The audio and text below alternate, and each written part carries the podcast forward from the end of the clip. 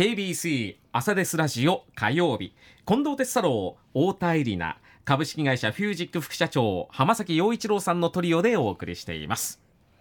ではこの時間はコメンテーターの皆さんにニュースを深掘りしていただきますがえー、っとねメッセージもいただいていて糸島市の生栗アセアンさん。アマプラの会費値上げというタイムリーなトピック取り上げていただいてありがとうございます。7時半過ぎ仕事中ですがしっかり拝聴いたしますということで。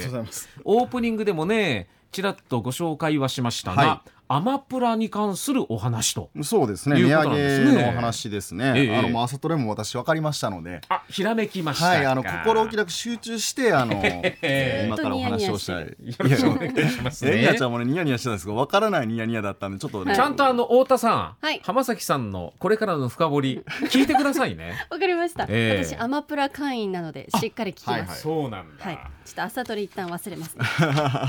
ね、会費が上がったというそうですね。あのえっとまあ今現状が4900円という年会費なんですけども、うん、えー、まあ、新たな年会費を5900円に、まあ、1000円値上げすると1年間でですね、うん、えー、これはあの請求を9月24日以降からやりますよということで、はい、拒否権はなく。値上げですよって言ったら値上げをするっていうふうになっているんですね。はい、であのまあアマゾンのこのまあアマプラプライム会員って何をやってるかっていうとですね、うん、まあ多分皆さんこういろいろと目的は違うと思うんですね。例えばそのコンテンツさんの場合ですとあの入ってない理由としてネットフリックスに入ってるからっていうところで言うと、うん、あのまあアマゾンのそのプライムビデオというものがあってやっぱその動画配信とか、はい、あるいはそのあの音楽配信ですね、まあ、あるいは電子書籍も読み放題であるとか、うん、まあいろんなそういうこう電子的なサービスを、えー、まあ享享受するために入っている方もいらっしゃったりとか、はい、あるいはその、えー、通販でですねあのいわゆる、まあ、配送特の無料特典っていうのがやっぱりあったりもしますので、うん、やっぱりそのいわゆる通販をたくさん使う人にとってはそっちの方がメリットがあるよねとか、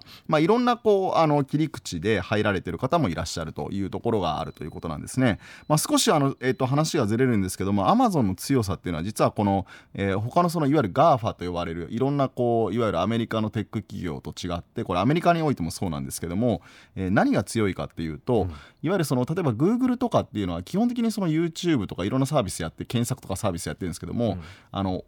オンラインつまりネット上のサービスっていうのが基本的にメインになるわけなんですよね。はい、で、えー、っとアップルもハードという意味での iPhone は売ってるんだけども、うん、iPhone の上で提供するネット上のサービスっていうところと、まあ、両軸でやっている。うん。アマゾンっていうのは少し特殊でネット上のサービス、まあ、いわゆる動画配信のサービスもやれば、はい。えーまあ、いわゆる、まあ、iPhone のような端末も売ったりもすればあるいはこのようにですね、まあ、ショッピングオンラインショッピングもしたり、そこの配送にまで実は手がけたりということで、実は我々の、えー、ネットと、まあ、リアルっていう2つのちょっとカテゴリーがあるとしたらですねネットにもリアルにもかなり侵食してるサービスをやってるという意味においては他のテック企業に比べて非常にですね、まあ、その生活に対する浸透度がまあ、深いというか、まあ、そういうふうなサービスになる。でそこがまあこの1000円を値上げするっていうところで、えー、まあこれ1000円っていうのもまあ非常に高そうに見えるけども一方でまあよくよく考えるとまあ月々100円に満たない額がプラスされてくるとすると、はい、まあまあこれは仕方がないのかなというふうなところを感じる方もいらっしゃるんじゃないか、まあ、そのそれほどまあかなり生活に対してですね、まあ、非常に根ざしているものなんですね。うん、でまあちょっとえっとその中でですねあのじゃあ海外もプライム会員っていうのがあって、うん、海外どうなってるんですかっていうことなんですけども、えー、少しお話をすると海外の場合はアメリカ、えー、年会費139ドル日本円に換算すると約2万円。お高っ実はですねあのアメリカはサービス開始が日本は2007年からやってるんですけども、まあ、2005年からやってるんですが2005年の時点で、えっとまあ月、あ年会費が79ドルということでちょ当時のレートは分かりませんが、えっとまあ、現在の日本のレートに換算すると1万1500円ぐらいと。うんいうことでもともとスタートからそこだったっていうところはあるんですよね。で、えっと、あの受けれるサービスもですねアメリカの場合はもうちょっと日本よりもたくさんあったりもするので一概にじゃあその金額が高い安いっていうところは言い切れないところはあるんですけども、まあ、その値段でやっていると。まあ、アメリカ以外のところはどうかっていうとですね例えばイギリス、まあ、これポンドになるんですけども、85ポンド日本円で1万7500円。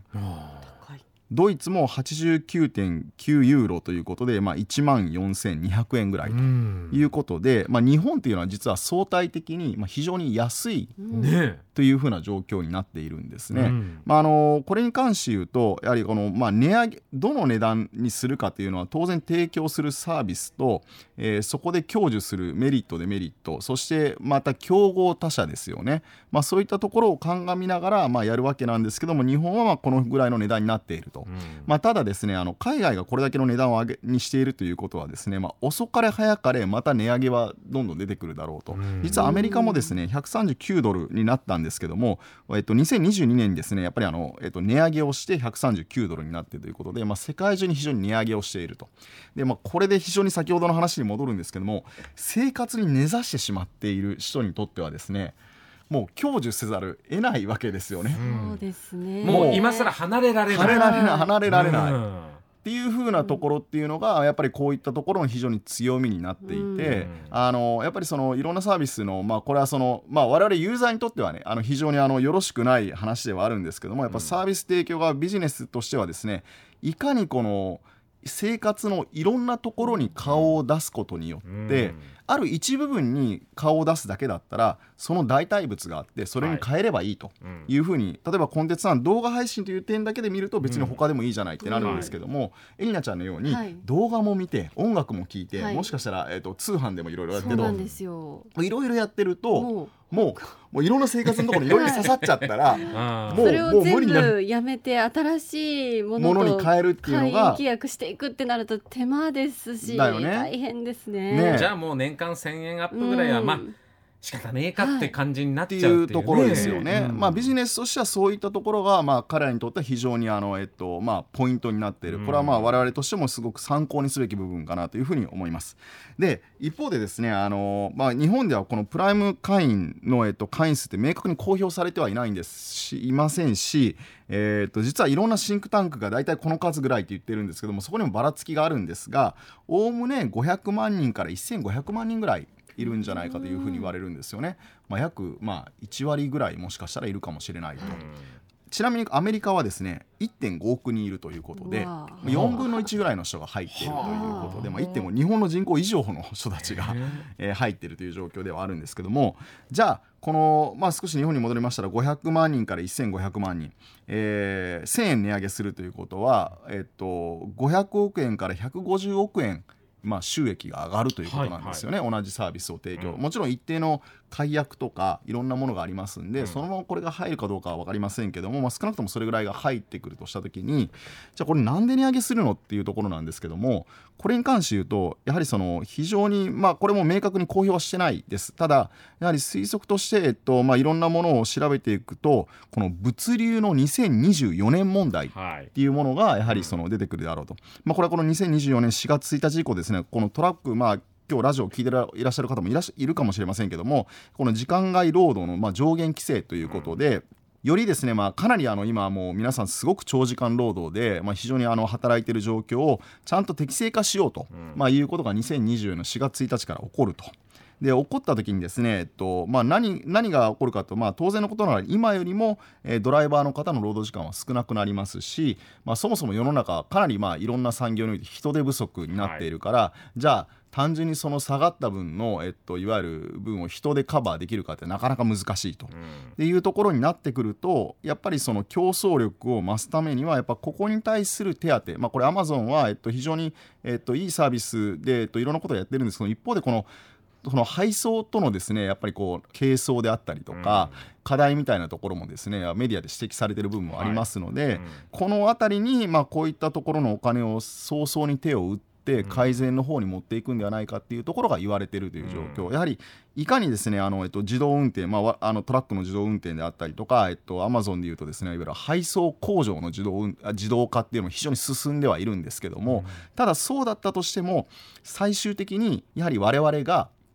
えー享受をする、うまあ、ものものが配達されるっていう最後はやっぱ人が行われるっていうケースはやっぱ当然のことながら発生しますので、やっぱ、えっと、そこのところをまあどう改善するかというところにおそらくお金を使うんではないかなというふうには言われているんですよね。まあ、実際問題ですねあの配達っていう点に言うとですねあのもう23%過去5年からでいうと今現在23%やっぱ物流量が増えてるらしいんですよね。